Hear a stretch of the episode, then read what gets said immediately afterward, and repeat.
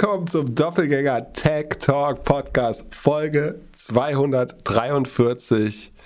Ende April ist es dunkel draußen. Ich habe zu viel Koffein in mir, damit Pip später Live-Earnings machen kann. Wir sprechen über Spotify-Zahlen, wir sprechen über Alphabet-Zahlen und sein Liebling Microsoft. Haben ein paar Hörerfragen, aber zuerst, Pip, wie hast du es gemacht? Wieso hast du einen blauen Haken und ich habe keinen in deinem Taubenverein? Also warum du keinen hast, kann ich sagen, weil äh, alle Legacy-Haken am, wann war das? Vor drei Tagen oder so, ähm, erstmal entfernt worden waren. Erstmal. Warum habe ich einen noch? Ähm, weil ich schon seit längerem äh, Twitter Blue Abonnent bin. Das hatte ich, als ich, ich glaube, Anfang des Jahres, als es in Deutschland noch nicht erhältlich war, in, auf britischem Boden war, ähm, habe ich das erworben, um das so ein bisschen zu testen und zu verstehen und mir vielerlei Privilegien zu verschaffen durch Zahlung. Und glaube ich, äh, war der, der Kurs war irgendwie so günstig, dass ich auch Geld spare. Also spare nicht, aber ich zahle weniger als in Deutschland. Der, der Grund dafür, um äh, meine Zielgruppe vor Missbrauch zu bewahren. Äh, das ist der einfache Grund. Also Schutzgeld. Schutzgeld, genau. Ähm, ich zahle für ein Problem, was Twitter geschaffen hat. Ähm, ungern, muss ich dazu sagen. Ich auch, könnte auch gut weiter mit meinem Legacy-blauen Haken leben, ähm, aber da der weg ist, äh, bin ich jetzt gezwungen, diesen zu haben. Oder die Plattform zu verlassen. Aber wenn die Plattform verlässt, verlässt kann morgen jemand aufstehen und sagen, ich bin Philipp Klöckner, äh, 8 Euro zahlen und hat einen blauen Haken. Also, was soll ich machen? Unmöglich. Also, das Problem ist eigentlich, alle Leute, die nicht auf Twitter sind, die sind eigentlich verloren, weil da kannst du halt safe äh, einen Doppelgänger aufbauen, der sich als sie ausgibt und dann tut, was immer. Er möchte eine Audience aufbaut. Ähm, kannst irgendwie sagen, du bist der Bundesbankpräsident oder Chef der Monopolkommission oder was auch immer. Alle Leute, die nicht auf, auf ähm, Twitter sind und let's go. Ähm, anderes Problem ist damit, dass man das nicht verifizierte oder äh, verifiziert ist das falsche Wort, also nicht gekaufte Accounts unheimlich schwer sind in der Suche zu finden, insbesondere wenn man Leute taggen will. Also wenn ich jetzt zum Beispiel den äh, Freund und guten Bekannten Philipp Westermeier taggen will in einem Post, dann und einfach nur, früher hätte ich West eingegeben, hätte Twitter safe erkannt, das ist mein nächster Kontakt, der so anfängt und der blau verifizierte Account. Deswegen schlägt er sich relativ schnell von, von, von, äh, von alleine vor. Im Moment ist es, würde ich sagen, auf einem Level, wo du eigentlich den Handle wissen musst, um irgendwie sicher die richtige Person äh, zu taggen, weil die interne Suche oder diese Tagging-Vorschlagsfunktion komplett zerstört ist dadurch. Ja, ansonsten die, ähm, die State Affiliate Media Tags sind auch verschwunden. Ja. Also es werden jetzt, äh, Presse wird jetzt komplett gleich gemacht. Es gibt keinen Unterschied mehr zwischen, also letzt, äh, mit, mit den Worten von Elon Musk, ähm, alle Presseerzeugnisse sind in irgendeiner Art Propaganda. Und äh, offenbar verdient das nicht mehr die, die Unterscheidung. Ein Think Tank hat, also äh, Associated Press berichtet, ein Think Tank hat herausgefunden, dass seitdem äh, russische Propaganda-Accounts 33% mehr Views bekommen. Äh, chinesische Iran äh, ganz ähnlich. Dann haben natürlich viele sich geäußert, die gesagt haben, ich würde niemals den blauen Haken kaufen und den hat, um sie zu trollen, Elon Musk dann quasi einfach so eingeschenkt oder verpasst, ohne dass sie es wollen. Äh, und damit ist für, den, für, für, also für Dritte nicht mehr erkennbar gemacht, wer jetzt zahlt und wer nicht. Und die Kritik an dem Legacy blauen Hakenmodell war ja, dass es quasi elitärer äh, Faschistenkram war, dass die Leute sich da gegenseitig verifizieren und äh, andere Leute nicht. Und das wäre elitärer Quatsch. Und jetzt ist es eben so, dass man von Gottes Gnaden, von, von Elon selbst den Account geschenkt oder gesponsert bekommt. Also er hat, ich glaube, Stephen King war ein Account, ähm, Paul Krugman, ein Ökonom, der äh, regelmäßig kommentiert, ähm, und noch ein paar andere ähm, Stars haben, haben den bekommen.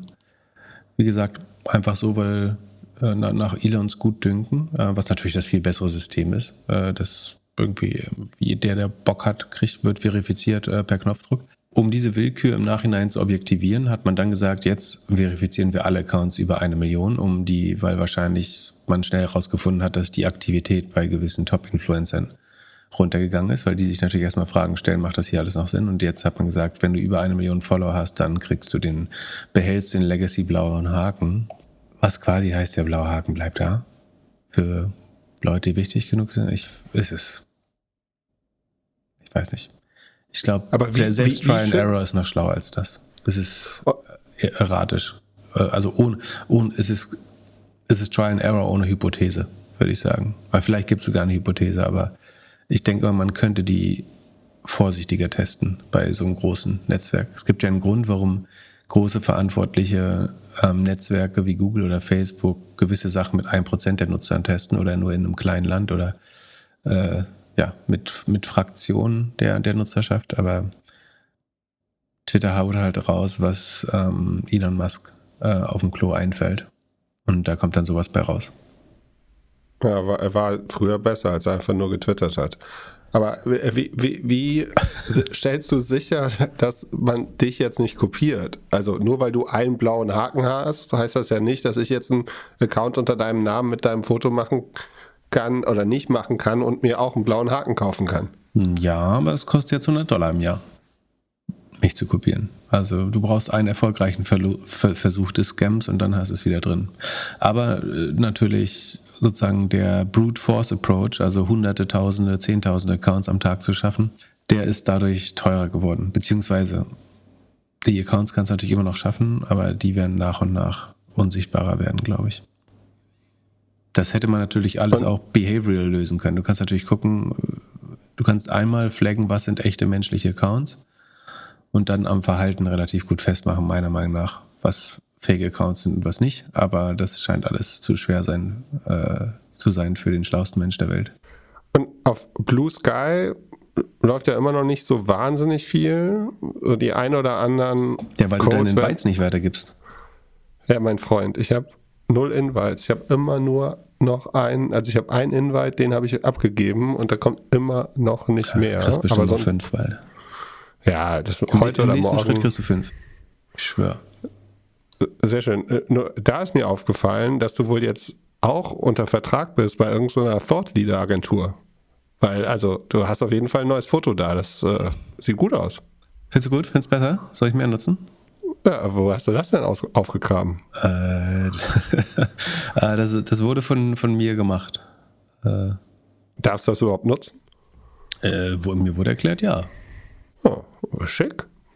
Ja? Seriös. Mit Hemd. Ja, ist äh, vor, vor, vor dem Ge Ge Gebäude eines renommierten Verlags entstanden. vor dem Neubau. Ah, von, von einem, einem guten Freund. Nein. ähm,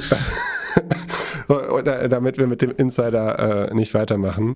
Die letzte Woche waren wir ja auf so einem Podcast-Event und wir reden ja gleich auch über Podcast, Musik, Earnings. Da gab es eine, ein Thema, was mir noch nicht so ganz bewusst war. Eine Firma, die uns kurz wurde die erwähnt bei irgendeinem so Austausch. Die heißt PodX Group aus äh, Stockholm. Und was die machen, ist Podcast Studio Rollup. Also man kennt das wahrscheinlich aus Trasio, die äh, oder, oder Trasio oder wie auch immer man es ausspricht. Also die Firma, die Amazon Brands kauft und ähm, dann Synergien, Skaleneffekte hat. Trasio. Meinst du? Ja, meinst du, Pip, das funktioniert auch mit Podcast-Studios? Also die haben, glaube ich, so fünf Studios jetzt gekauft. Manche haben mehr, manche weniger. International, also echt scheint so, als ob sie als nächstes ein Target in Deutschland vielleicht kaufen werden. Gibt es da wirklich große Skaleneffekte? Also hat vielleicht ein Studio äh, oder ist es vielleicht vorteilhaft, wenn man genug Leute in der Postproduktion hat oder genug kreative Leute, die irgendwelche Ideen haben? Spart man an Miete für, für Studioplatz oder so. Macht das, macht das Modell Sinn in deinen Augen? Also ich glaube, in der Produktion ist der Nutzen beschränkt. Also die Produktionskosten sind ja relativ günstig. Bei, es gibt Podcasts, die ein bisschen aufwendiger produzieren, somit, äh, wenn, wenn Video, Licht und so weiter zukommt, da rechtfertigt das die Audience dann in der Regel aber auch. Es gibt auch, auch so Buchhaltung oder sowas, würde ich sagen, ist jetzt nicht, nicht maßgeblich. Man, man, könnte sagen, es gibt einen, äh, nicht Skaleneffekt, aber Synergieeffekt, nämlich in der Vermarktung. Äh, wenn du jetzt überlegst, dass viele der kleineren und mittelgroßen Podcast-Studios, ähm, ich würde sagen, es gibt zwei ja, zwei Klassen von Studios. Das eine sind so, die von der Vermarktung runterkommen, also ein großer Vermarkter wie IP, also RTL oder so, oder Pro7 sagt, wir bauen jetzt auch mal ein Podcast-Studio und die haben die Advertiser-Kontakte schon. Und das andere sind Studios, die gute Podcasts produzieren und dann aber Vermarktung aufbauen müssen. Für zweitere könnte ich mir vorstellen, dass es durchaus sinnvoll sein könnte, dass man, also man kann das jetzt, man kann das Agenturmodell machen, das heißt, ich sage, ich lasse mich vermarkten, dann habe ich einen ähm, dezidierten Vermarkter und mache das selber nicht. Dann gebe ich aber 25 bis 40 Prozent äh, ab der Werbeerlöse. Oder man kann sagen, wir vermarkten intern und dann brauche ich eben eine eigene Sales-Abteilung, die anfangs wahrscheinlich auch einen mittleren zweistelligen Prozentbetrag der Erlöse kostet. Das könnte eine Synergie sein, dass man sagt, ich leiste mir diese Sales-Abteilung äh, nur einmal und dann habe ich einfach unheimlich viel Inventar dahinter und ich bin dann eigentlich ein Vermarkter mit einer Produktion, mehr oder weniger, also ein voll integriertes Studio. Dann hätte das Vorteile im Vergleich zu Studios, die nur Produkt, das ist ja so ein bisschen das A-Cast-Modell oder so eigentlich auch, oder? Die kaufen nicht Studios hinzu, sondern eher einzelne Titel. Die Frage ist, wozu brauchst du noch ein Studio? Dann kann ich mich als, äh, also was macht das Studio dann noch? Das ist so für Podcasterinnen, die sich nicht selber produzieren können, vielleicht, oder? Weil, weil ich würde ja dann als quasi dieses, wie heißt das, PodX Group? Ja. Dann würde ich ja als PodX, warum kaufe ich nicht direkt die Podcaster und Podcasterinnen ein, sondern warum dann überhaupt das Studio noch kaufen? Vielleicht, weil die Podcaster schon zu lange an das Studio gebunden sind oder lange laufende Verträge haben. Aber an, und da, jetzt stell dir vor, du kaufst ein Podcaststudio. Woher weiß ich denn, dass die das Talent lang genug halten können? Also wenn ich jetzt Studio Bummens oder Podstars oder so kaufe, wer sagt mir, dass die Talente, also die Podcast-Hosts, äh, nicht relativ schnell wieder dann woanders hingehen? Von daher da ist die Frage, was ist eigentlich der Mehrwert des Podcasts? Ich mag das Podcast-Studio jetzt vielleicht nicht gern hören, aber was ist der Mehrwert des Podcast-Studio, wenn es nicht Vermarktung ist? Ähm, ich will nicht sagen, dass es nicht unheimlich hochwertige Produktionen gibt, die die Hosts selber vielleicht nicht hinbekommen würden. Äh, das gibt es schon auch. Ja, äh, das wären so meine Gedanken glaube, dazu. Äh, über was nicht viel gesprochen wird, aber wahrscheinlich ein großer Teil des Umsatzes ist von allen Studios, ist die Produktion auf Auftrag. So, ah. kannst du das irgendwie, also du hast dann auch Sales-Leute, die Firmen Corporate Podcasts verkaufen und die hätten dann gewisse Skaleneffekte vielleicht. Man könnte überlegen, ob man Shows internationalisiert. Also das macht ja Wondery recht erfolgreich jetzt mit amerikanischen Shows, die sie in andere Sprachen übersetzen. Unternehmen ja, vielleicht im Branding oder im Titel noch nicht so gut, aber äh, sind auf jeden Fall, Shows kommen gut an. Und ja, Vermarktung ist, ist natürlich ein, ein, großer Punkt. Aber wahrscheinlich macht es mehr Sinn, sich die Rosinen rauszupicken und wirklich die richtig großen Shows rauszunehmen. Aber das, ja, also sie konkurrieren ja eigentlich gegen die großen Vermarkter, die exklusive Deals mit einzelnen Shows machen. Genau. Ja, man kann das schon vergleichen mit den, also die Amazon-Händler entwickeln eigene Produkte hm, aber die unberechenbar größte ist so ein bisschen die Host, glaube ich. Also du musst dir beim Verkauf des Studios eigentlich mit allen Hosts nochmal ein Earnout sichern oder so. Sonst. Nein, gut, die, die Hosts haben ja natürlich auch ein eigenes Interesse da zu bleiben, aber obwohl, es gibt ja auch Alternativen. Also kann ja auch zum anderen Studio gehen. Ich, also, würde ich, ich würde jetzt in das Modell nicht investieren, würde ich mal sagen. Du? Also, findest du schlüssig? Nee, ich, glaub, ich glaube, es ist. Äh, du denkst bestimmt, das beste Modell ist eigentlich, dass man äh, Independent Host ist und äh, mit einem sehr, sehr, sehr, sehr günstigen, mit einer sehr, sehr günstigen Vermarktungsplattform zusammenarbeitet. Könnte ich mir genau. vorstellen, genau. dass du das genau. für das optimale Setup hältst. Independent und äh, exklusiv bei Lollipop. ja. Gibt es Premium Nein, für äh, exklusiv schon bei euch? Kann, kannst du nochmal noch mal ein Prozent ablassen? wir machen die große Finanzierungsrunde und dann, dann, dann, kaufen wir die ganzen Shows ein. Ja, ich glaube, die, also am Ende ist so, so ein bisschen wahrscheinlich entstanden in der Zeit, in der Spotify richtig viele Shows gekauft hat. Und da kann man irgendwie in Konkurrenz irgendwie sehen. Und da, also war ja bestimmt, oder ich könnte mir schon vorstellen, dass wenn du jetzt einen richtig großen Katalog zusammenkaufst in den kommenden Monaten, dass ich das gut, ja, dass das ein gutes Business ist in Zukunft. Und je nachdem, ja, wart, was für Shows bis, sind. Warte mal, bis du gleich die Werbeerlöse von Spotify siehst bei den Zahlen.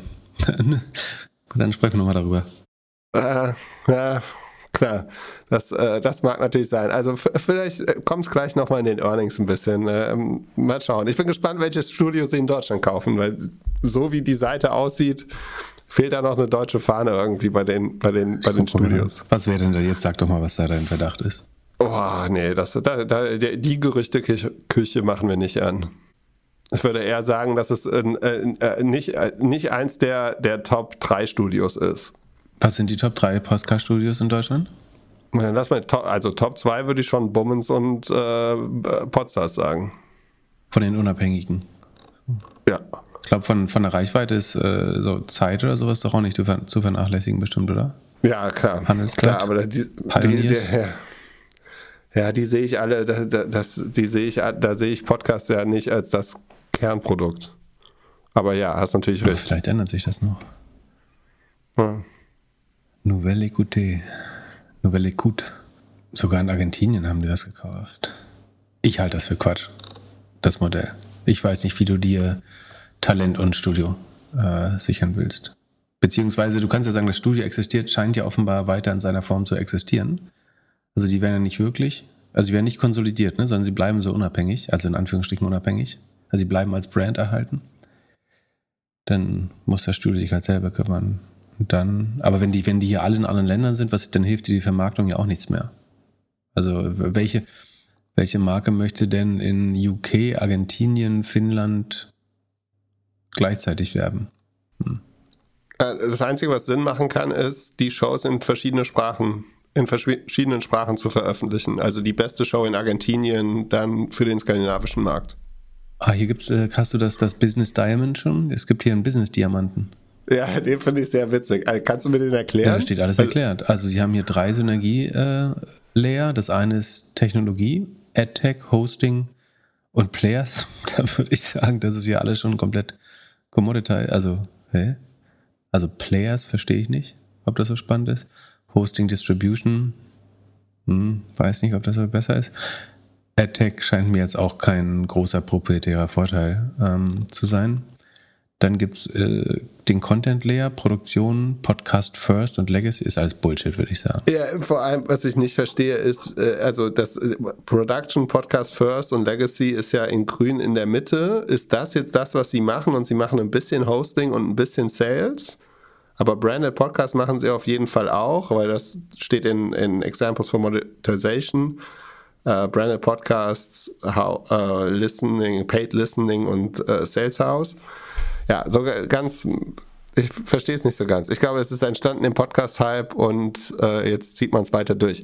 Äh, Gibt es noch, die letzte Frage, irgendein Roll-Up, an das du wirklich glaubst? Also, bei, ähm, bei, ja, äh, Ferienhäuser. Weil? Holiday Homes. Weil es äh, unheimliche Synergien bei, bei Management, Wartung, Reinigung, Vermarktung äh, gibt der, die einzelne Host wollen vielleicht irgendwann divestieren, ähm, Erbschaft, Nachfolge, Überforderung, klang alles cool, das Ferienhaus und dann, also du hast gerade ein Ferienhaus auf Rügen geschaut und dann merkst du auf einmal, na, Algarve ist das Wetter schöner ähm, du willst es wieder abstoßen, du merkst, du kannst ähm, in großen Teilen Deutschlands keine Reinigungskräfte mehr bekommen für deine äh, Ferienwohnung. Ähm, das, glaube ich, ist ein Bereich, an den man glauben könnte. Ähm, Amazon-Händler wird schwer, glaube ich. Also zumindest wird die, die Arbitrage nicht ganz so einfach, haben wir ja schon x-mal beschrieben, warum. Dieses ähm, Oyo oder wie hieß dieses indische Hotel-Ding? Mhm. Glaube ich eigentlich prinzipiell auch dran. Es war natürlich nur komplett overhyped, viel zu schnell gewachsen. Und, aber ich könnte mir vorstellen, dass so zwei, drei Sternhotels auf, aufrollen und ähm, könnte schon auch funktionieren. Ja, obwohl, ach, nee, nee, so richtig sexy ist auch nicht. Ja, aber ich glaube, Fernwortung ist ganz cool. Okay, und wenn das funktioniert, müsste doch eigentlich Gastro auch funktionieren. Gastro? Hm, na, dann hast du, was hast du dann? Hast du ja Systemgastronomie und das verliert dann viel Charme. Naja, glaube ich ja nicht. So Arztpraxen und sowas ist ja noch ganz heiß. Äh, das funktioniert wahrscheinlich auch. Ein Lehrer hat uns geschrieben, dass er jetzt sich ein bisschen mit Venture Capitalists und Business Angels beschäftigen darf, weil er das seinen Schülern in der kaufmännischen Schule erklären darf, möchte. Und dabei hat er eine Frage. Und zwar hat der Venture Capitalist nach seiner Finanzierungsrunde irgendeine Art von Payout, also analog zu Zinsen oder Dividenden. Ich würde behaupten, nein, sagt er, schreibt er, da ja die liquiden Mittel für das Wachstum des Unternehmens benötigt werden. Andererseits möchte ich doch als Venture Capitalist oder VC mich selbst auch in irgendeiner Form belohnen und nicht nur auf die hohen Zukünfte Bewertungen hoffen. Ja. Deswegen, was die ganz schlauen Venture Capitalisten machen, ist, die sagen, ich möchte jedes Jahr 5% des Umsatzes zurückbekommen, bis mein Investment wieder drin ist. Habe ich bei Höhle der Löwen gesehen. Das ist nämlich richtig schlau, weil die Firma dann weniger ja. Umsatz macht. Nee, aber, das ist total äh, bescheuert natürlich. Ähm, aber, ja? Äh, das ist eher, also äh, äh, ich glaube, der Unterschied zwischen VC und äh, Business Angel ist doch, dass als VC man auch ein Gehalt bekommt. Ja, also man muss unterscheiden, was, was man jetzt mit Venture Capitalist meint. Es gibt natürlich, die eigentlichen Venture Capitalisten sind natürlich die GPs, die General Partners der Fonds, wo wiederum es Einleger gibt, also LPs, die Kapitalgeber, ähm, von denen in der Regel 95% plus des Kapitals aufgebracht wird.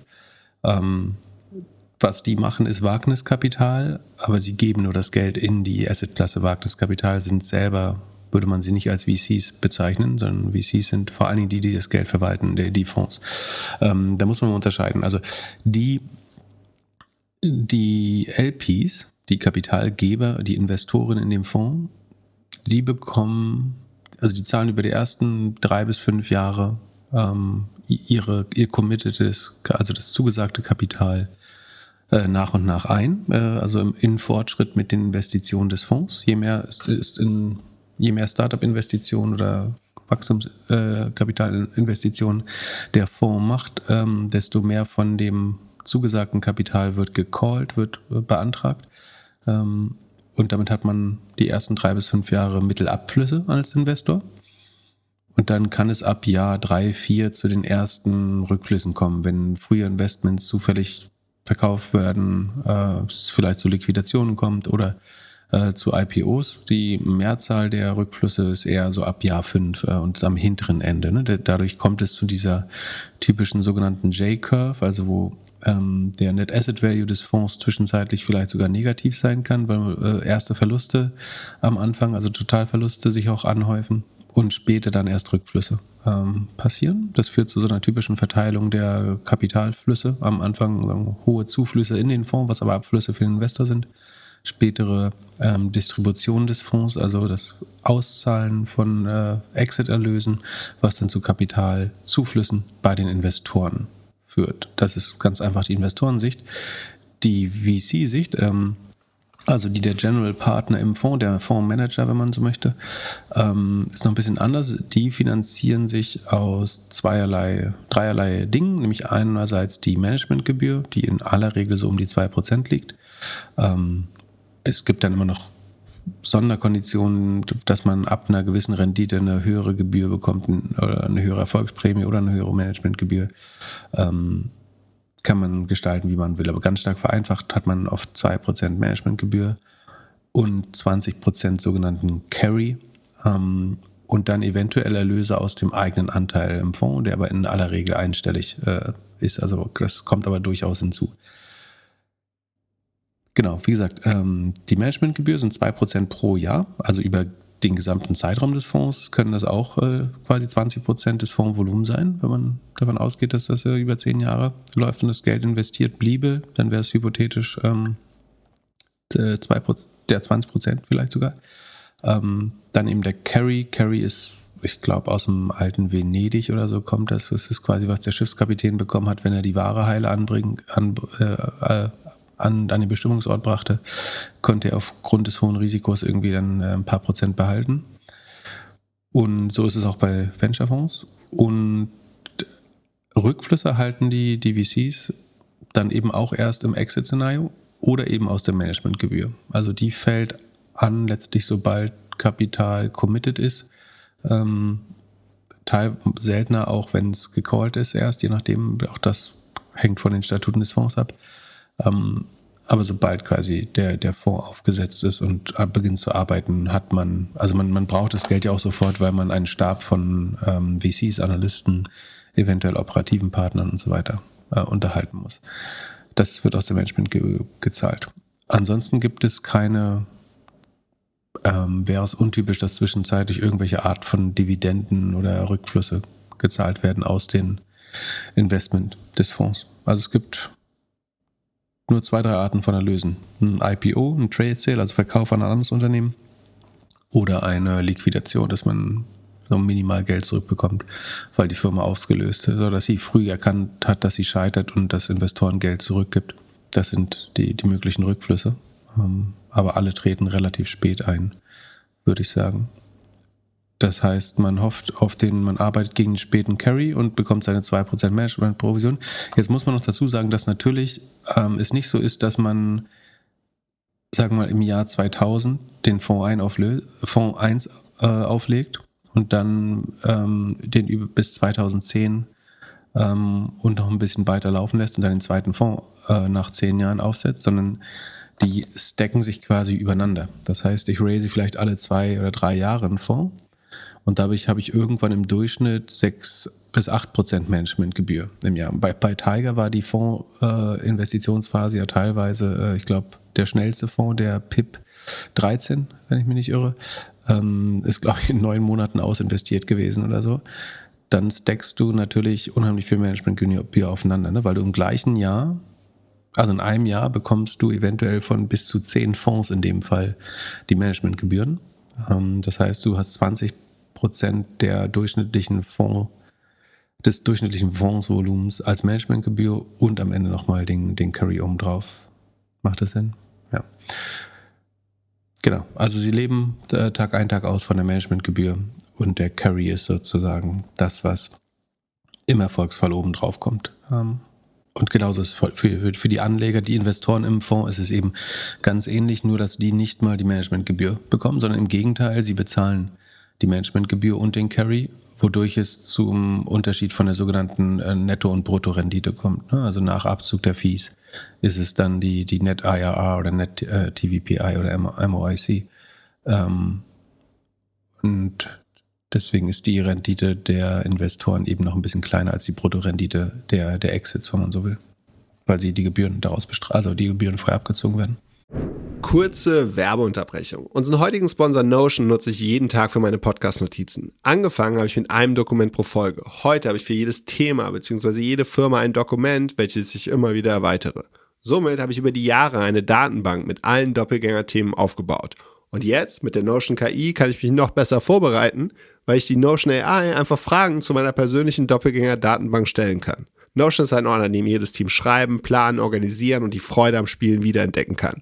Notion vereint deine Notizen und Dokumente an einem einzigen Ort, der einfach und schön gestaltet ist und in dem KI direkt integriert ist, ohne separates KI-Tool oder zusätzliche Browser-Tabs. Probiere Notion kostenlos aus, gehe einfach auf notion.com/dg für Doppelgänger, alles kleingeschrieben, notion.com/dg und beginne deine Ideen in die Taten umzusetzen. Und durch die Verwendung unseres Links unterstützt du zusätzlich unsere Show. notion.com/dg. Viel Spaß mit der weiteren Folge. Werbung Ende. Wir, wir bleiben bei Finanzierungsrunden. Ein Green Tech Startup aus dem Bereich Ladeinfrastruktur und Energiemanagement ist aktuell auf der Suche nach Investoren und möchte eine Runde höherer siebenstelliger Bereich abschließen. Bis jetzt ist ein Business Angel und ein Privatinvestor investiert. Also es gibt nicht wirklich ein Netzwerk zu anderen Angels oder VCs und sie fragen, wie sie Investoren ansprechen sollten. Also was sind deine Tipps und Tricks? Breite Ansprache oder gezielt? Ähm, muss man eine gewisse Anzahl von Leuten irgendwie jede Woche ansprechen? Wie schreibt man Investoren am besten an? persönlich, Cold E-Mails über LinkedIn, Twitter oder TikTok. Wie bereitet man heutzutage eine Finanzierungsrunde vor? Mm, also ich würde vielleicht beginnen mit einer Leadliste. Man soll sich ja Dinge immer so visualisieren und äh, sich ein klares Target machen. Das heißt, ähm, es gibt ja viele Listen inzwischen von europäischen VCs, ähm, die man sich runterladen kann.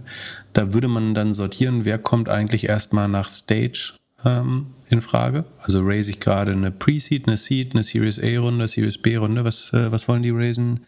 Einen hohen siebenstelligen Betrag. Ich würde sagen, dann würde man so nach Series A-Investoren oder Investoren, die eben in dem Bereich äh, zahlenmäßig investiert haben, ähm, schauen. Ähm, gleichzeitig würde man die vielleicht nach Industrie segmentieren, gucken, äh, was Sekunde, was war das Thema Ladeinfrastruktur. Das heißt, ich würde vielleicht nach ähm, Green Tech, Impact, Energy, Mobility, Automotive äh, nochmal filtern dann hast du eigentlich deine Target-List von Investoren. Dann kannst du noch eventuell abziehen, welche die conflicted sind, also die gar nicht investieren dürfen in dem Bereich, weil sie in den direkten Konkurrenten oder so investiert sind. Aber das wäre vielleicht die Lead-Liste, äh, oder die Tier A-Lead-Liste, die du wirklich gern möchtest, die gut passen. Du kannst dann eventuell noch da, da drin nochmal Tiers bauen, ähm, also dass du äh, gewisse Marken besonders re, ähm, renommiert sind bei den Fonds und andere vielleicht eher wenn da jetzt, sagen wir, irgend der Corporate VC von irgendeinem Energieversorger oder so drin ist, dann ist das vielleicht nicht deine Nummer eins Wahl, ähm, sondern du möchtest vielleicht lieber irgendeinen Rivian, äh, Rivian vielleicht nicht, aber sagen wir, irgendeinen erfolgreichen Mobility Investor. Und dann, was man idealerweise versucht, wäre dann diese Liste mit dem Netzwerk an Angel. Ich, hab, ich verstehe, dass das hier in dem Fall nicht so einfach ist, ne? aber normalerweise versucht man dann diese Liste mit dem Netzwerk an Angels ähm, Freunden, Bekannten, Mitarbeitern, Gründern und so weiter zu schauen, wer hat eigentlich wo Beziehungen. So direkt wie möglich. Am besten, du, du kennst jemanden direkt da, vielleicht über ähm, ein vorheriges Investment oder über drei Ecken. Man schaut, was ist der kürzeste Weg, äh, jetzt mal stark vereinfacht gesagt, auf LinkedIn, um zu der entscheidenden Person zu kommen. Achso, es hilft natürlich auch noch den, den richtigen Partner oder die richtige Partnerin äh, oder den richtigen äh, Associate, äh, männlich, weiblich in den Fonds ähm, zu identifizieren, idealerweise, wenn man das hinbekommt. Ähm, das erhöht die Chance. Und dann schaut man eben, wie könnte man sich jetzt zu dieser Person eine Intro machen lassen im Freundeskreis. Jetzt verstehe ich, wenn ich den Post oder die Frage richtig verstehe, ist es so, dass das eben nicht der Fall ist, dass man ein besonders gutes Netzwerk hat. Das macht, das äh, steigert schon mal nicht die Erfolgschancen. Ähm, was man dann eben machen kann, ist eine möglichst personalisierte äh, Ansprache auf LinkedIn per E-Mail äh, zu machen, die zeigt, dass man sich mit dem Fonds auseinandergesetzt hat.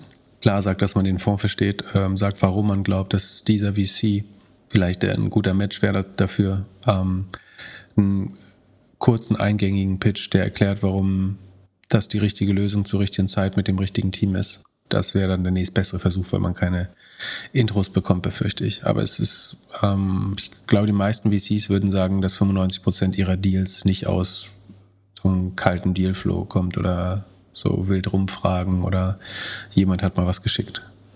Man kann natürlich versuchen, dass andere auf einen aufmerksam werden, äh, dass man ein bisschen PR macht. Man versucht in der Startup-Presse zu erscheinen, in der lokalen Presse.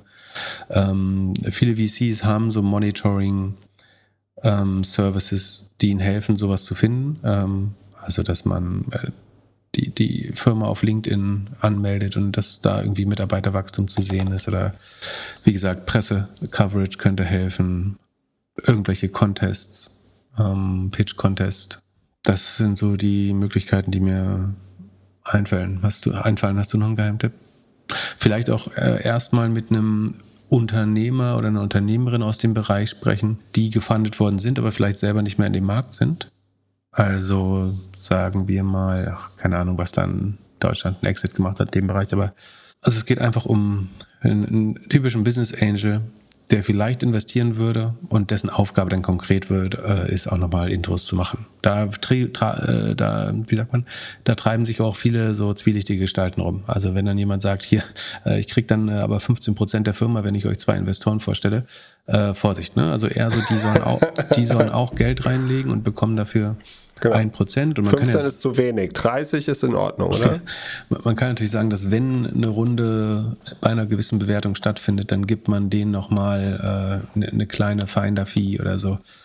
Ähm, aber selbst das eigentlich profitieren die durch ihre frühe Beteiligung. Also wenn man sie einfach auf einer günstigeren Bewertung reinnimmt, profitieren sie selber schon äh, davon. Ähm, also auf keinen Fall irgendwie da mehr als ein, zwei Prozent für, für solche äh, Intros oder Netzwerkmenschen ausgeben. Aber prinzipiell können, gibt es gibt Leute, die, die das wirklich gut können und äh, die sollten aber zu, zunächst erst auch mal an das Produkt glauben und nicht quasi Solo Corporate Finance Berater sein. Ähm, ist meine persönliche Meinung. Also da ist die Wahrscheinlichkeit, dass man wirklich guten Support findet, auf jeden Fall eher niedriger. Hast du noch einen Geheimtipp? Ja, ich, äh, also Sie machen ja Energie. Mein, mein Versuch, also wenn ich jetzt der oder einer von den Gründer, Gründern wäre und jetzt eine Runde mache, machen muss und ich schon ein bisschen was auf die Beine gestellt hat, hätte, würde ich jetzt versuchen, bei Energiezone reinzukommen. Also ich würde schon viel machen, um vor allem in der jetzigen Zeit irgendwie Content zu produzieren, dass Leute darauf aufmerksam werden, merken, Glück, wie man Glück, so tickt, was man so macht. Glück, das Antwort, Glück ist der sprichwörtliche ist Hammer, der in allem, in allem, einen Nagel sieht und die Antwort des Podcasts. Nee, aber äh, es ist, also, es ist äh, zumindest ein zusätzlicher Weg, PR zu schaffen. Finde ich gut. Das ist eine gute Idee. Äh, ich muss den Joke trotzdem machen, aber es ist äh, keine schlechte Idee.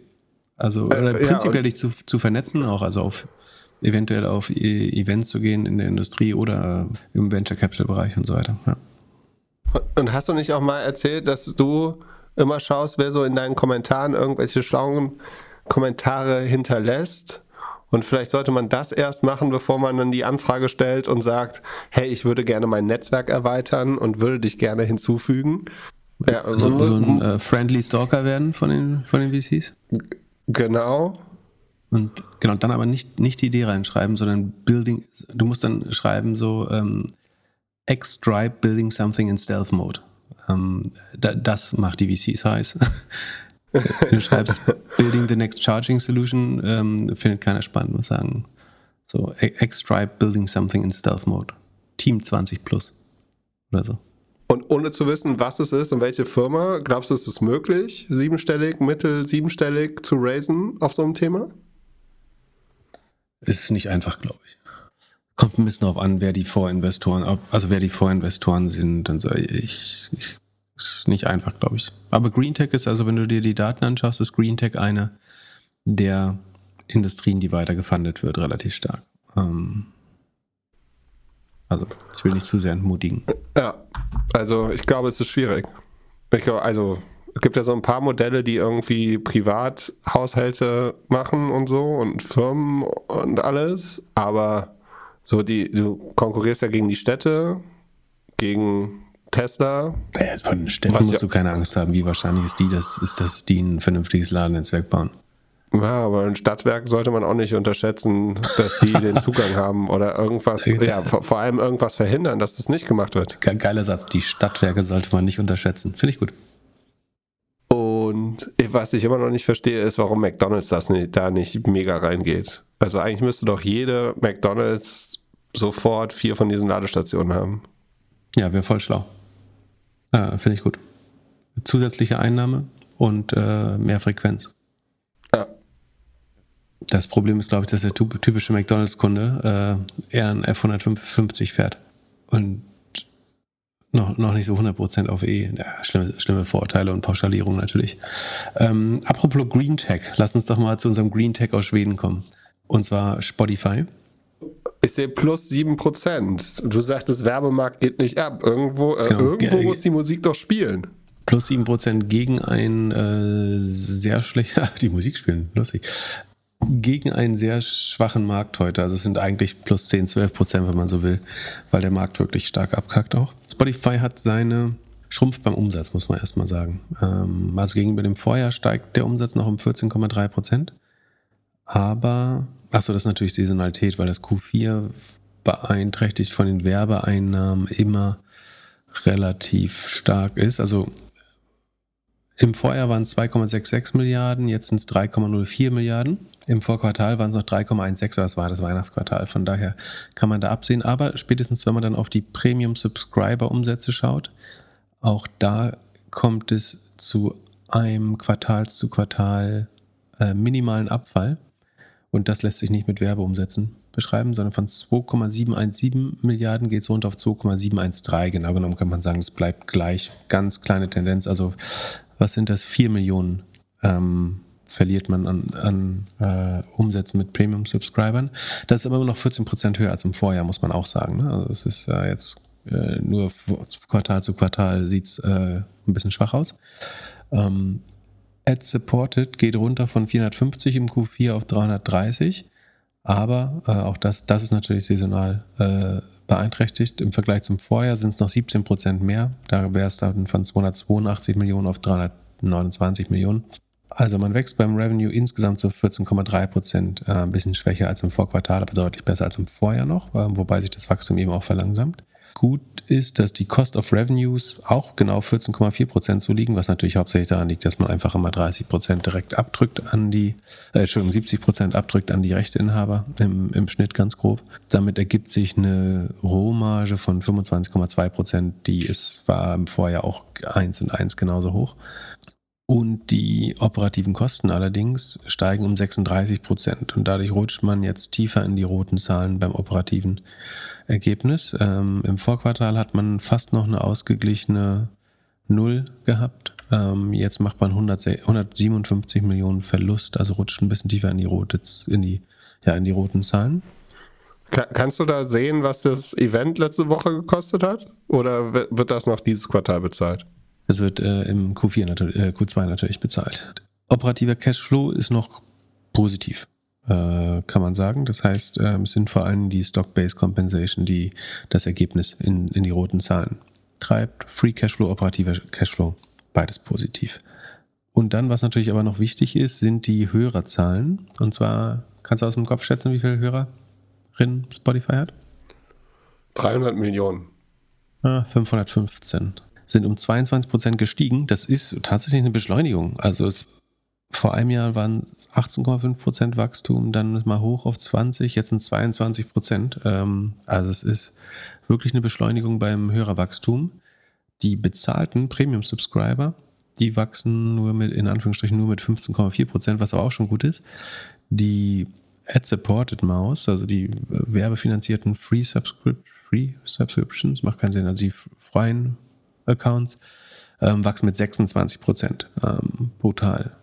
Ja, das sind also das ist vor allen Dingen, was äh, die, die Investoren oder Analysten ähm, positiv überrascht hat, dass weiterhin sehr hohe Wachstum von, von äh, Monthly Active Usern. Ähm, Im Premium-Segment nur 5 Millionen neue Nutzer, aber im ähm, nicht bezahlten immerhin 21 Millionen. Ähm, das kann sich sehen lassen.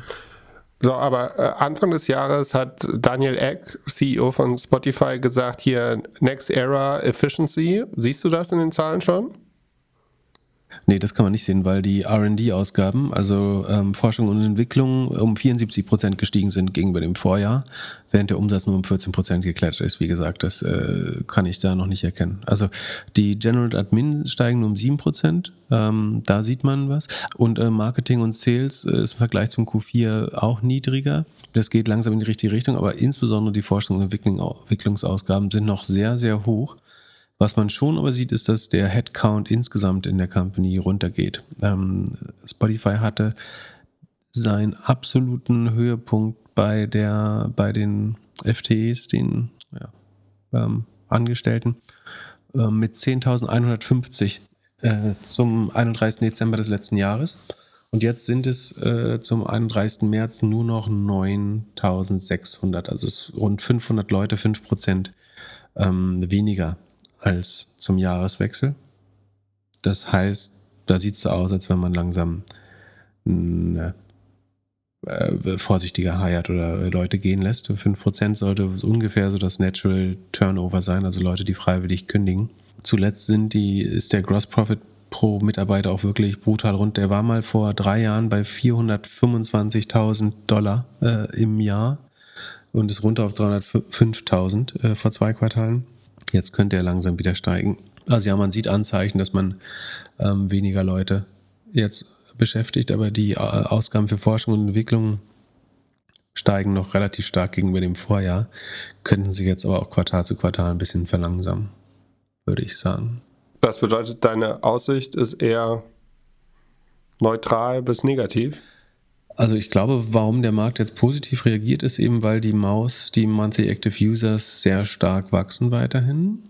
Und jetzt, sobald der Werbemarkt anzieht, könnten die natürlich, ähm, also Ad-Supported Maus ist, deren APU, Average Revenue per User, ist gerade auf 1 Dollar runter. Das ist äh, ein sehr, sehr niedriger Wert. Man war da schon bei 1,4, 1,5, 1,7 Dollar äh, zum Höhepunkt. Das heißt, da könnten, wenn der Werbemarkt sich stabilisiert, könnten da schnell nochmal 100 Millionen mehr rauspurzeln, äh, würde ich sagen. Sekunde, äh, ja, 150 äh, sogar. Ähm, einfach, wenn sich die Werbepreise wieder verbessern und die Nachfrage. Ähm, und man, äh, Daniel Eck hat auch in Aussicht gestellt, dass man über Preiserhöhungen nachdenkt, wenn der richtige Moment dafür käme. So, das traut man sich im Moment vielleicht noch nicht. Ähm, obwohl ich glaube, es nicht viel Konkurrenz gibt für Spotify. Aber ähm, das wäre natürlich die zusätzliche Möglichkeit, äh, nochmal schnell irgendwie 8 bis 10 Prozent mehr Umsatz zu machen über Preiserhöhung, was dann aber immer ein Einmaleffekt ist auch natürlich. Aber signifikant, wäre gut für die Branche, weil die jetzt 70 Prozent davon sofort bekämen. Das wären 300 Millionen mehr, also wenn ich jetzt bei 10 Prozent bleibe, wären es 300 Millionen mehr im Quartal, ähm, 1,2 Milliarden mehr im Jahr, das wären 900 Millionen, ja, hm, ja, 800, 900 Millionen mehr für die Musikindustrie. Ähm, auch nicht so schlecht. Es handelt sich hierbei nicht um Anlageberatung. Keine spezifischen Kauf- und Anlageempfehlungen. Keine Anlageberatung, keine Rechtsberatung, keine Steuerberatung und auch keine Aufforderung zum Kauf oder Verkauf von Wertpapieren. Die Verantwortung für solche Trades liegt bei euch. Philipp und Philipp haften nicht für eure Verluste. Philipp und Philipp und Philipp können die Risikodisposition der HörerInnen nicht einschätzen. Ihr entscheidet selber, was ihr kauft und tragt dafür auch die Verantwortung. Alles könnt ihr auch nochmal unter doppelgänger.io slash Disclaimer nachlesen. Dann lass uns Live-Earnings machen. Mit was fangen wir an? Microsoft oder Alphabet? Ich bin für Alphabet, weil du bei Microsoft wahrscheinlich noch mehr Spaß dran hast. Ähm, dann fangen wir an mit Alphabet, ehemals Google. Ähm, also zur Intro, wir, wir kennen jetzt sozusagen den Press Release und die neuen äh, Zahlen. Wir haben aber die Ergebniskonferenz logischerweise noch nicht hören können. Solange bleiben wir dann in unserem Alter doch nicht mehr auf. Alphabet hat seine Umsätze erneut ein klein wenig steigern können, um 2,6 Prozent. Äh, Kontext im Vorjahr konnte man noch 23 Prozent plus machen äh, im Vergleich zu dessen Vorjahr.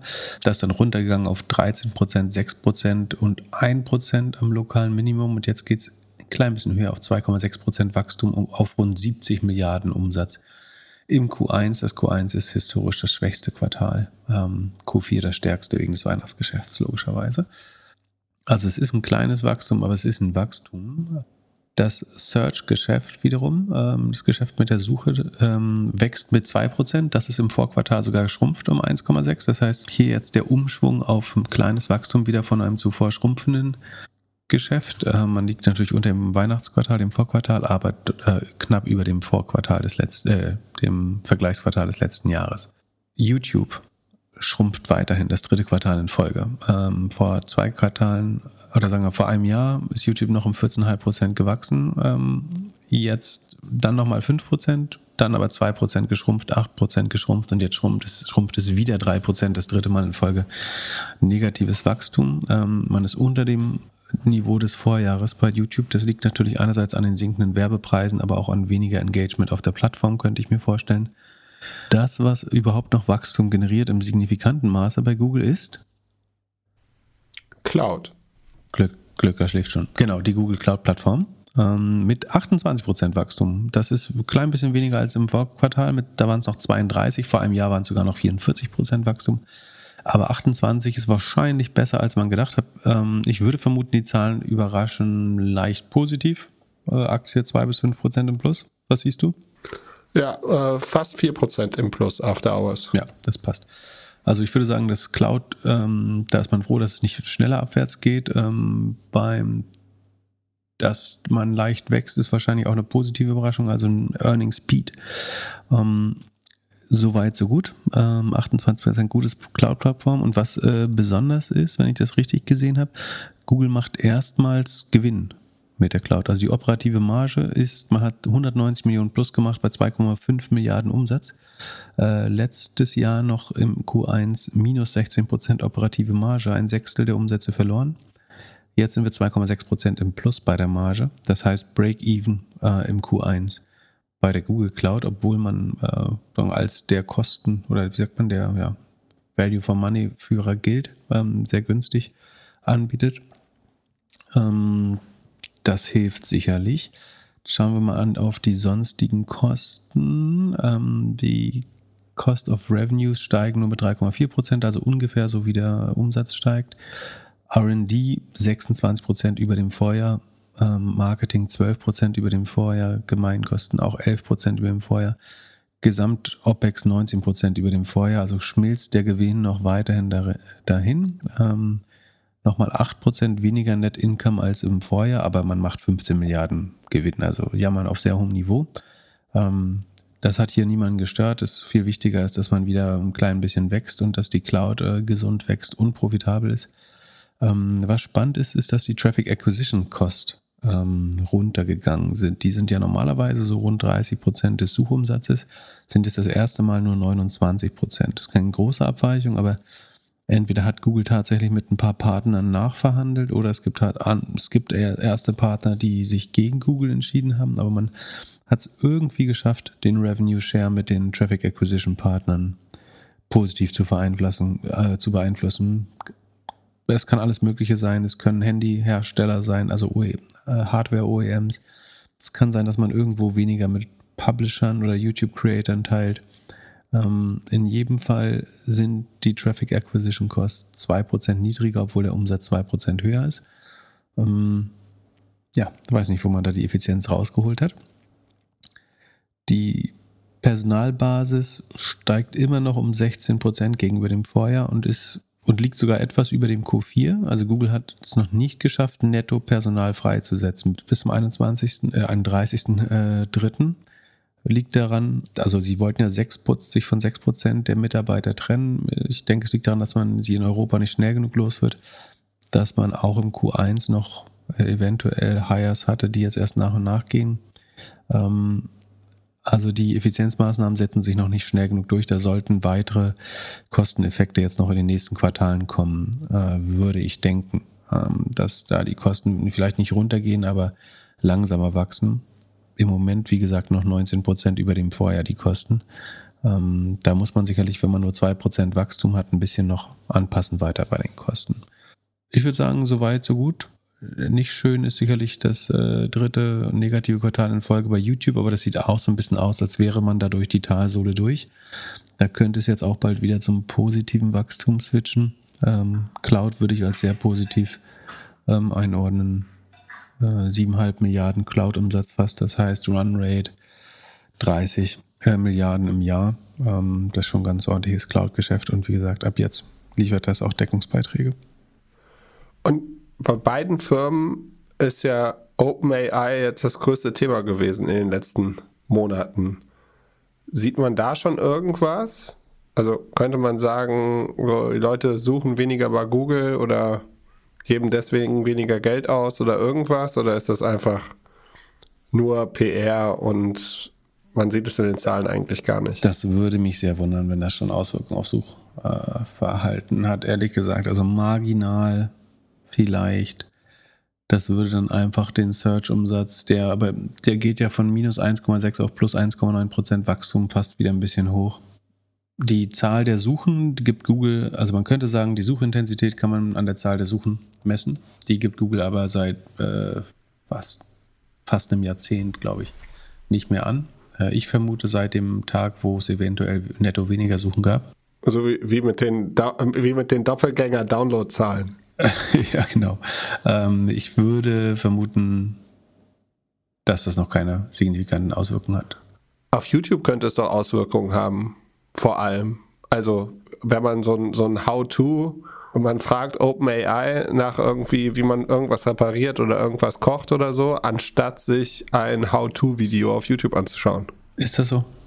Ich behaupte Aber nein. wahrscheinlich- Also ich, ich, ich finde nicht AI ist overhyped, aber der, die tagtägliche Anwendung von ähm, ChatGPT ist noch sehr ungleichmäßig verteiltes äh, Wissen, glaube ich. Ich, ich. Mich würde es überraschen. Ich glaube, das wird erstmal sehr graduell passieren. Ähm, von daher, ich, ich würde vermuten, es hat noch keinen Impact. Dann lass uns zu Microsoft gehen. Microsoft. Der Umsatz wächst nochmal um 7%. Das ist auch schneller als im Vorquartal. Da waren es nur 2%. Das war der Tiefpunkt. Äh, jetzt wieder 7% Wachstum auf fast 53 Milliarden. äh, Also über 200 Milliarden äh, Jahresumsatz Runrate ähm, US-Dollar. Ähm, also Beschleunigung des Wachstums wieder, getrieben nicht vom Produktumsatz. Der Produktumsatz schrumpft um 10%. Ähm, also alles, was man irgendwie verpackt aus, einer Box kauft von Microsoft. Aber das äh, Service und weiteres Revenue, ähm, das wächst umso schneller mit äh, rund 20, ja nicht ganz, äh, 20 Prozent, ähm, sodass das Gesamtwachstum dann eben sieben, positive 7 Prozent sind. Die Kosten steigen auch um genau 7%. Das heißt, äh, das Ergebnis bleibt überwiegend ähnlich. Operatives äh, Ergebnis verbessert sich sogar. Äh, unter anderem, weil sich die Rohmarge auf 69,5%, was echt schon gut ist, ähm, verbessert. Ähm, die operative Marge ist nochmal 1% über dem Vorjahr bei 42,3%. Also sehr gut. Microsoft kriegt seine Kosten hier äh, sehr gut gemanagt im äh, Gleichschritt mit den, mit den Umsätzen. Auch Profitabilität, also Net, Nettomarge nach allen anderen Kosten 35 Prozent rund, auch besser als im Vorjahr. Ähm, zudem gibt es 4 Prozent weniger Aktien, glaube ich. Sekunde, wo habe ich die Shares? Nee, 1%. Also äh, ähm, Alphabet hat 4% weniger Aktien. Noch kurzer Nachtrag zu Google Alphabet. Die haben inzwischen 4% äh, gegenüber dem Vorjahr 4% Aktien weggekauft und sich weitere ähm, Share-Buyback-Programme genehmigen lassen im Wert von 70 Milliarden und führen so ihre, ihren Überschuss-Cashflow an die Aktionäre zurück. Bei Microsoft äh, ist es nur 1%, ähm, aber das sind 1% von 2 Trillionen, muss man dazu sagen. Also 1% negative Verwässerungen kosten Microsoft auch schon 20 Milliarden, wenn sie 1% der Aktien zurückkaufen würden. Ja, gute Zahlen. Wir gehen mal in die Segmente rein. Ich würde auch vermuten, bei Microsoft eine positive Reaktion. Die Unternehmen sind so groß, dass da jetzt keine riesige Schwankung gibt, aber ich glaube 5% habe ich eben gesehen. Ist das immer noch so? Äh, ja. Also minus, ah ne, plus fast 5%, ja. Also es sind äh, gute Zahlen. Wie gesagt, Umsatz zieht wieder an, äh, Kosten gut im Griff, ähm, Profitabilität verbessert sich sogar gegenüber dem Vorjahr. Kann man nicht meckern. Ähm, die Productivity und Business Sparte wächst mit 11%, ähm, die Intelligent Cloud mit 16%, Personal Computing minus 9%. Das liegt daran hauptsächlich Hardware, da kommen wir gleich nochmal drauf. Dann noch das, die feineren Segmente sind dann ähm, das Cloud Revenue ist 22% gewachsen, Office 13% im Plus, wieder zieht alles wieder an, Office 365 14% im Plus ähm, Consumer Office gleich bleiben ungefähr. LinkedIn immerhin noch 8% im Plus. Ähm, Vorquartal war noch 10, also der Werbemarkt da bleibt weiter äh, angespannt. Ähm, Dynamics 17 und 25% im Plus. Ähm, Azure 27% im Plus. Das ist ungefähr auch vier Punkte Verlangsamung wie bei Google. Ähm, Google fällt ja von 32 auf 28, wenn ich es richtig in Erinnerung habe. Beim Cloud äh, Azure fällt vom 31% Wachstum auf 27. Auch im Rahmen, äh, würde ich einfach sagen. Windows OEM, also Neuinstallation von Windows mit verkauften Computern, minus 28%. Also da sieht man, dass diese Menschen, die sich alle während äh, Corona neue Computer gekauft haben, das führt jetzt zu so einem, so einem Lack oder Kater, wo deutlich weniger Produkte gekauft werden.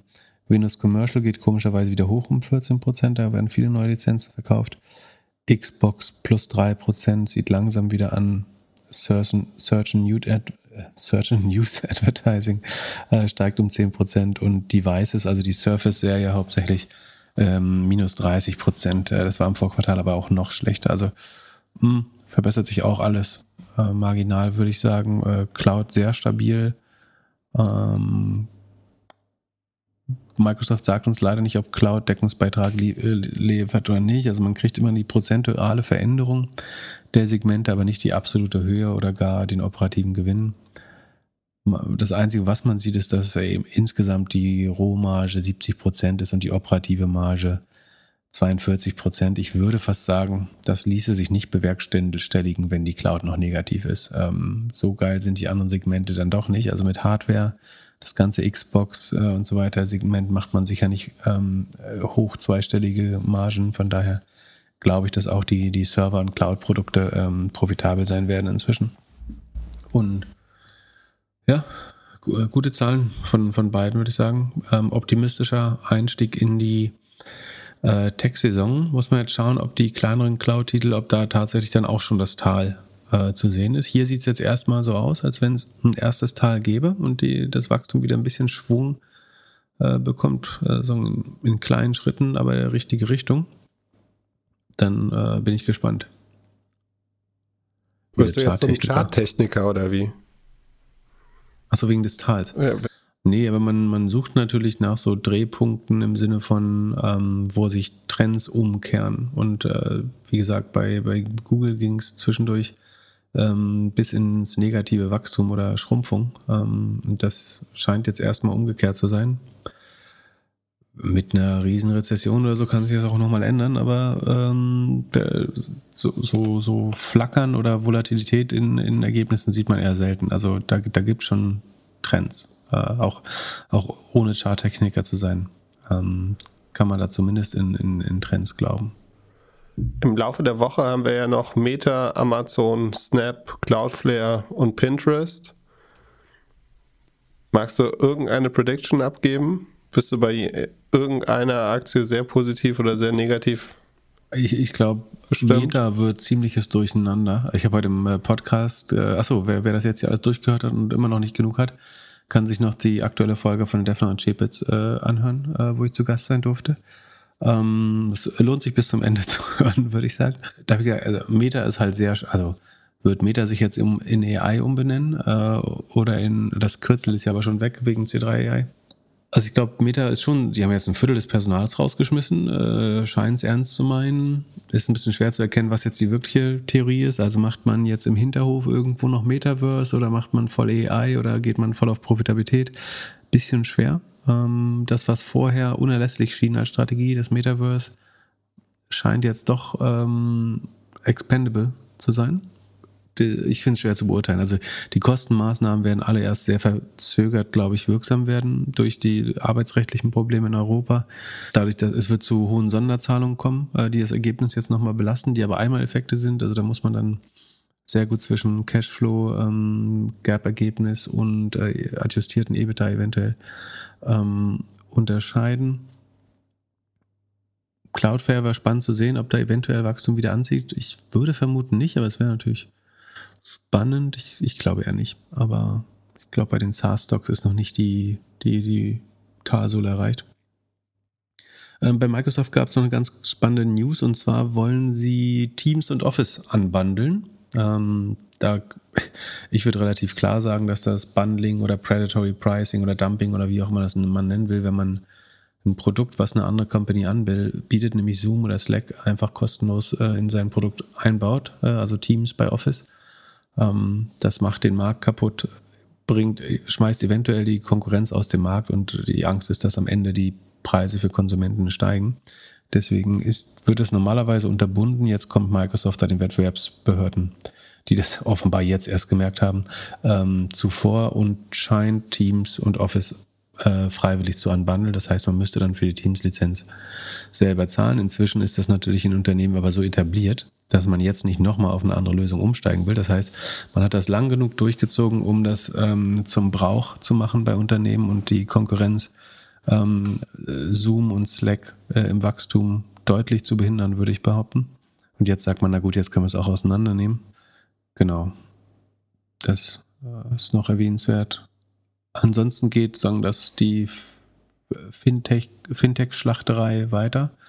Ähm, nach Stripe musste jetzt nicht, also nicht freiwillig, aber Revolut wurde jetzt von Investoren äh, abgewertet. Ähm, äh, zuletzt 33 Milliarden Bewertungen, jetzt 15 Milliarden weniger. Ähm, einer der Investoren in, in Revolut und die Atombank hat ähm, oder Atombank ähm, hat die Bewertung in ihren eigenen Unterlagen angepasst da zeigt sich so ein bisschen die, ich will nicht sagen Qualität von Investoren, aber die, die Charakteristika verschiedener Investoren. So VCs haben in der Regel keine hohe Veranlagung, ihre eigenen Investitionen runterzuschreiben und äh, schlecht zu rechnen, indem man Mark-to-Market macht und sie den Marktpreisen anpasst.